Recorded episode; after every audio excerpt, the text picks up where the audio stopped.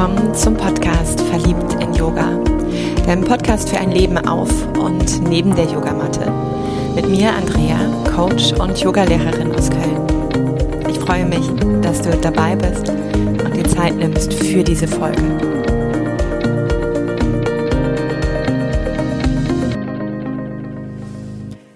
Ein herzliches Willkommen und ich bin sehr gespannt, ob du in dieser Folge eher das Schnarchen der Katze neben mir hörst. Denn ich habe mich, um einen Raum zu haben, in dem ich sprechen kann, gerade mit dir ins Schlafzimmer zurückgezogen. es geht heute um das Thema der Gefühle und die Einladung an dich auch nochmal zu spüren, wie gehst du mit deinen Gefühlen, mit deinen Emotionen, mit deinen fühlenden Bewegung wirklich auch um. Denn das, was ich über die ganzen Jahre, seitdem ich mich auf diesem spirituellen Weg, auf dem Weg von Achtsamkeit oder auch Bewusstsein bewege, ist für mich immer mehr und mehr deutlich geworden, dass Gefühle gefühlt werden wollen. Gefühle wollen erlebt werden. Gefühle wollen fühlen. Und es hört sich so easy an und es es hat manchmal einfach Wumms. Und vielleicht magst du gerade einen Moment innehalten, wo immer du unterwegs bist, in deinem Alltag, in deinem Tun, in deinen Bewegungen. Für einen Moment deine Füße erden deinen Körper über dieses Fundament aufrichten. Und mal ganz genüsslich diese Arme mit der Einatmung über die Seite nach oben Richtung Decke, Richtung Himmelszelt öffnen, die Handflächen sich berühren lassen und die Hände dann liebevoll mit der Ausatmung auf dein Herz legen. Und dann dort ankommen, in diesem Bereich des Körpers, der stellvertretend ist, für das Fühlen, für die Gefühle. Und wenn du diesen Podcast verfolgst oder schon mal das ein oder andere Mal mit mir auf der Matte warst, dann weißt du, aus der traditionell chinesischen Medizin heißt es, jedes Gefühl ist neutral, jedes Gefühl ist willkommen. Und es ist ganz leicht gesprochen, ganz leicht geschrieben und echt mal gar nicht so leicht akzeptiert, inhaliert, integriert weil da die ganze Bandbreite dann von Gefühlen da ist. Und warum ich vielleicht dieses Thema gerade aufgreife, ich durfte in den letzten Tagen einmal mehr wirklich auch spüren, was es heißt, egal wie sehr man sich vorbereitet, mental, egal wie sehr der Kopf schon mal die Situation durchdenkt, die auf einen zukommt. Und vielleicht hast du auch so Momente. Ja. Vielleicht hast du so Momente, wie es wäre, wenn du den Job kündigst, wie es wäre, wenn dein liebster Begleiter vielleicht eben auch den letzten Atemzug nimmt, ein wundervolles Familienmitglied oder irgendetwas dazwischen. Und das ist etwas, das spürst du, das können wir denken und auch über diesen Moment dann der Gedanken entsteht in dir auch ein Spüren, absolut. Doch wenn es dann eintrifft, wenn dieser Moment dann wirklich da ist, wenn es dann nicht mehr nur eine Option ist, ein was wäre wenn, was würde sein, sondern es dich trifft, es persönlich wird, es sich mit dir identifiziert, dann seid ihr sicher, egal wie sehr du vorher darüber nachgedacht hast und wie viel Grübelschleifen du dazu gebracht hast, deshalb, so what kannst du dir auch eigentlich echt mal voll vergessen. Das hat einen anderen Wumms, das hat eine andere Wirkung und du kannst das nicht schon vorverdauen oder vordenken und fühlen, das kommt dann. Punkt. Und das war für mich nochmal spürbar diese Woche, als meine Oma, die mit 96 einfach mehr und mehr tüdelig wurde, mehr und mehr auch in Richtung Demenz gegangen ist, angemeldet ist auf den verschiedenen Plätzen der Altenheime. Und unser Wunsch ganz groß darin bestand, dass wenn wenn dieser Moment kommt, wo wir eben sie nicht mehr guten Gewissens zu Hause lassen können, wo sie selbst eben auch sich nicht mehr mit sich selber in der Wohnung wohlfühlt, dass wir handeln und dass am besten, am liebsten ein Platz frei ist in diesem Dörfchen, wo sie seit Jahrzehnten lebt, wo sie groß geworden ist, wo sie einfach alles kennt und wo sie, wenn sie hier in ihrem Zuhause auf die eine Seite der Kirche blickt, jetzt in ihrem neuen Zuhause dann von der anderen Seite drauf schauen kann. Und es kam Holter die Polter und doch irgendwo geplant, als uns der Anruf des Altenheims ja erreichte, um mitzuteilen, dass doch bitte innerhalb der nächsten zwei Tage ein Platz frei wäre und wenn dieser Platz von meiner Oma besetzt werden soll, sie bestmöglich noch innerhalb der kommenden zwei Tage erstmal nur mit einem kleinen Köfferchen, um dann mit und mit alles zu organisieren, einziehen soll. Und dann war es da.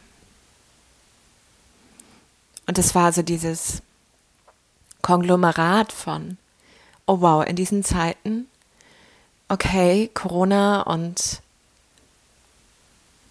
und was wird dann, wenn diese Pandemie mehr, mehr Kraft wieder bekommt? Wie steht es dann um das Hausrecht während das Recht der Bewohner und das Recht der Angehörigen? Eine andere tiefe Stimme in mir, die Stimme der Vernunft. Du hast gesehen, wie sehr sie abbaut. Du hast gesehen, dass es wichtig ist. Seine ganz ruhige Stimme an meiner Seite, fast schon so wie so ein innerer Richter, wie so ein innerer Rechtsanwalt. Das wird gut sein. Und dann diese Stimme, ja, die einfach so fühlt, so als Enkeltochter und, oh, das ist doch meine Oma. Und ich habe ihr doch so sehr gewünscht, dass sie einfach irgendwann in dieser Wohnung tot umfällt, weil das doch so sehr ihr Wunsch ist. Und was hätte ich mir diesen Moment dann mit diesem stolzen Alter irgendwann für sie herbeigesehnt? Und das hat dann, wie du vielleicht auch hörst, gerade die Einladung eher in mir wieder, dass die Augen feucht werden und die Trauer sich zeigen darf.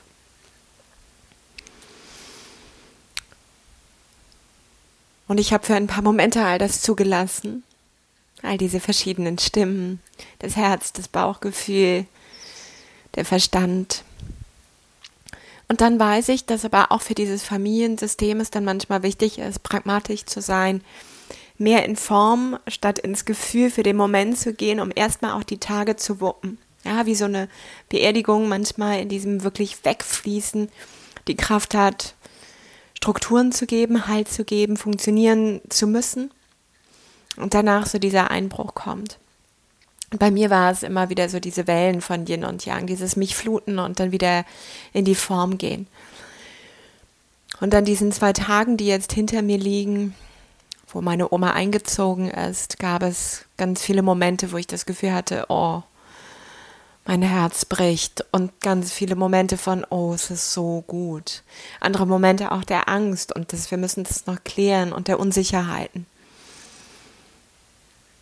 Und jetzt, wo ich mit etwas Abstand stehe, wo dieses Yang mich gerade nicht so sehr fordert, in das Tun gehen zu müssen, auch in das Koordinieren, Funktionieren, Mitdenken, mit Plan, Organisieren, erlaube ich mir, dass alle Gefühle gefühlt werden dürfen, dass die Gefühle kommen dürfen. Und es hat manchmal so dieses innere Bild gerade von so einem Job als Türsteher, Manchmal ja, kommt so dieses eine Gefühl an meine innere Tür und klopft, hey, hey Liebes, ich wäre die Trauer.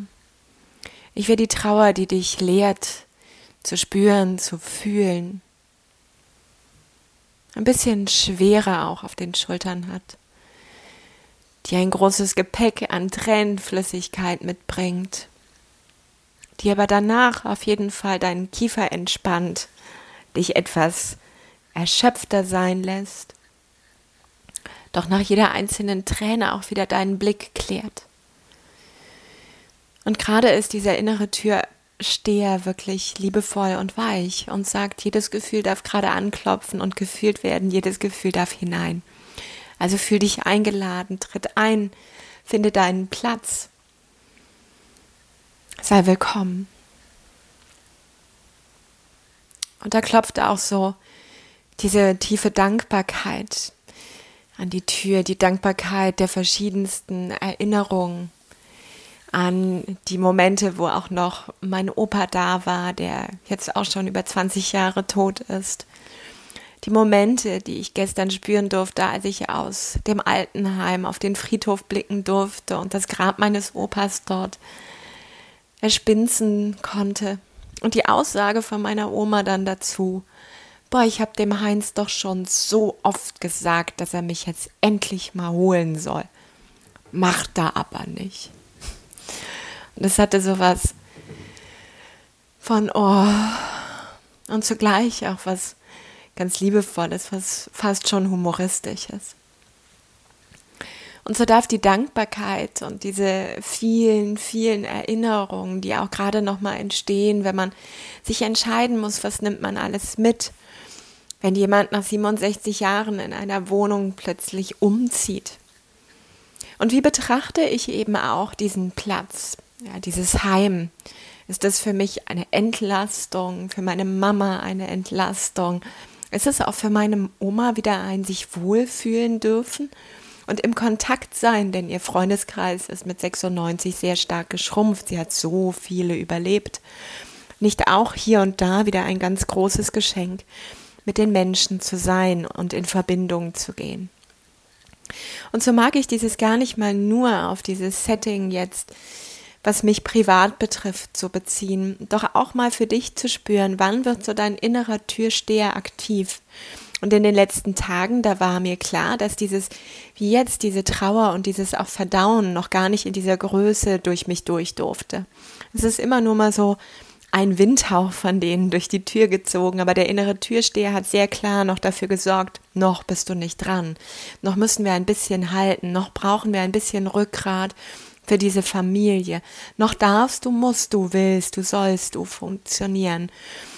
Und auch diese Momente, manchmal gibt es so Momente im Leben, wo dann der innere Türsteher aber nicht mehr bereit ist, die Tür, wenn diese Trauer, wenn diese Gefühle, die wir vielleicht nicht so gerne haben, wieder anklopfen, dass der nicht bereit ist, die durchzulassen.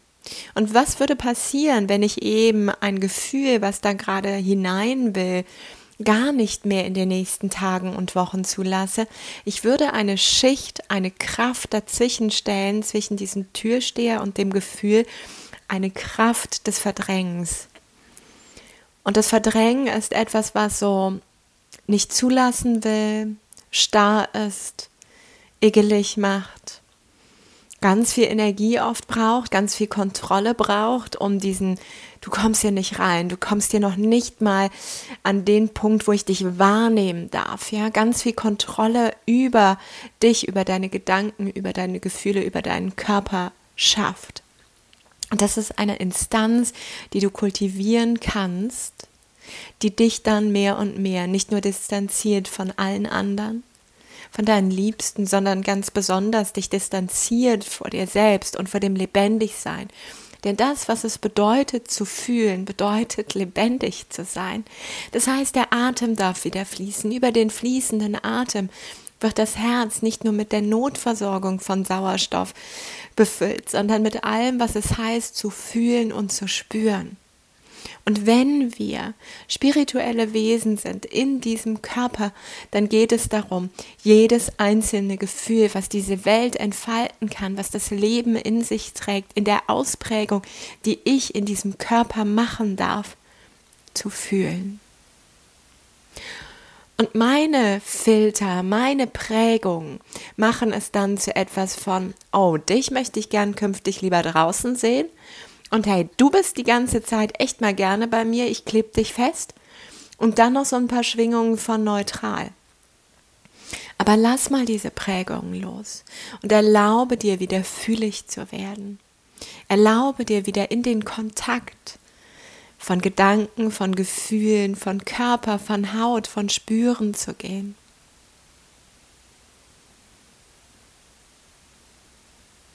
Und so greif nochmal an dein Herz, beherzt an dieses Herz. Und mach dich vertraut mit dem, wie es schlägt. Und vielleicht magst du ihm ein paar Momente schenken, ein paar Momente zulächeln.